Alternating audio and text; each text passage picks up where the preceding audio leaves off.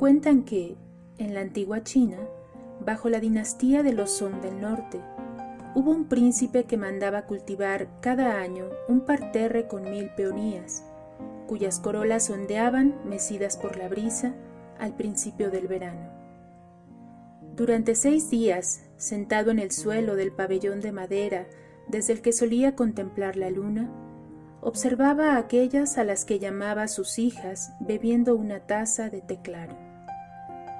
Al amanecer y al atardecer recorría el parterre. Al inicio del séptimo día ordenaba la matanza. Los sirvientes acostaban a las hermosas asesinadas con el tallo roto y la cabeza vuelta hacia el este, hasta que en el campo solo quedaba una flor que ofrecía sus pétalos a las primeras lluvias del monzón.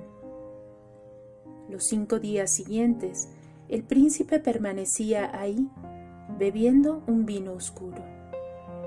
Su vida entera estaba contenida en esas doce revoluciones de sol no pensaba en nada más durante todo el año. Cuando transcurrían, se prometía morir. Pero las horas dedicadas a escoger a la elegida y a disfrutar en silencio de su presencia contenían tantas vidas en una sola que no veía sacrificio en los meses de duelo. Lo que sentía al contemplar a la superviviente una tristeza en forma de gema resplandeciente mezclada con destellos de una felicidad tan pura, tan intensa, que su corazón desfallecía.